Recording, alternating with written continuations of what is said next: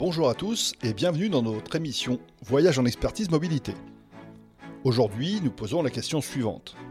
Intégrer la mobilité électrique dans votre flotte automobile, êtes-vous prêt pour la transition? L'état de notre bonne vieille planète et les politiques publiques nous poussent aujourd'hui à mettre en place une mobilité plus respectueuse en termes de rejet de gaz à effet de serre et de particules fines. La mise en place progressive des ZFE, ces zones de faible émission de CO2, sur les agglomérations les plus régulièrement polluées, va se généraliser pour toutes celles de 150 000 habitants et plus.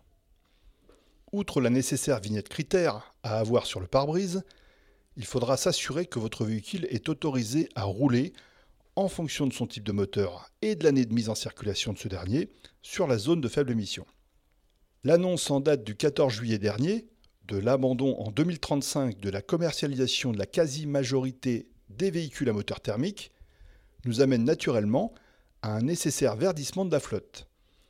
Les véhicules électriques ou électrifiés sont donc plus que jamais à l'ordre du jour.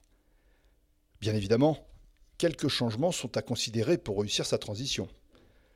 Le choix d'un véhicule avec des caractéristiques techniques différentes des véhicules thermiques, choix d'une borne de recharge, de sa puissance, choix d'un installateur permettant l'accès aux aides à l'installation, de la fourniture d'une ou de plusieurs cartes pour se recharger aux bornes de différents réseaux, de l'assurance du véhicule et de sa borne. Vous pensez que la liste est quasi complète?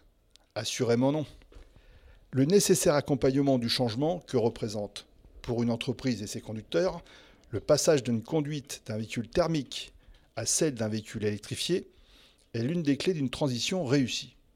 On ne peut pas imaginer que le simple fait d'avoir le permis de conduire puisse garantir quoi que ce soit en la matière. Plusieurs aspects réglementaires complètent cette liste déjà bien remplie. Enfin, et on ne peut pas négliger cet aspect des choses, il reste l'aspect budgétaire du sujet qui ne peut être pris à la légère car l'improvisation en la matière est source d'explosion des coûts.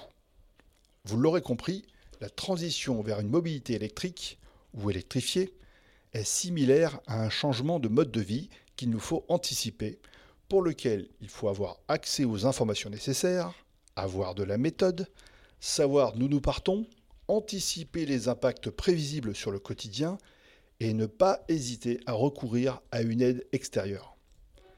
D'ailleurs, depuis le 25 mars 2021, le législateur a acté que la mise en place de véhicules électriques ou hybrides rechargeables dans vos flottes automobiles doit également s'accompagner de la mise en place d'une borne de recharge sur le lieu de travail ou au domicile du conducteur et d'une formation ou sensibilisation à l'éco-conduite. Sans cela, vous vous exposez à des condamnations. Darius Mobilité est à votre disposition pour vous aider et vous accompagner sur ces sujets de mobilité. Contactez-nous. Nous nous retrouverons prochainement pour le prochain podcast lié à la mobilité sur le thème Aller vers la mobilité électrique, ça implique quoi comme changement? D'ici là, bonne route et prenez soin de vous.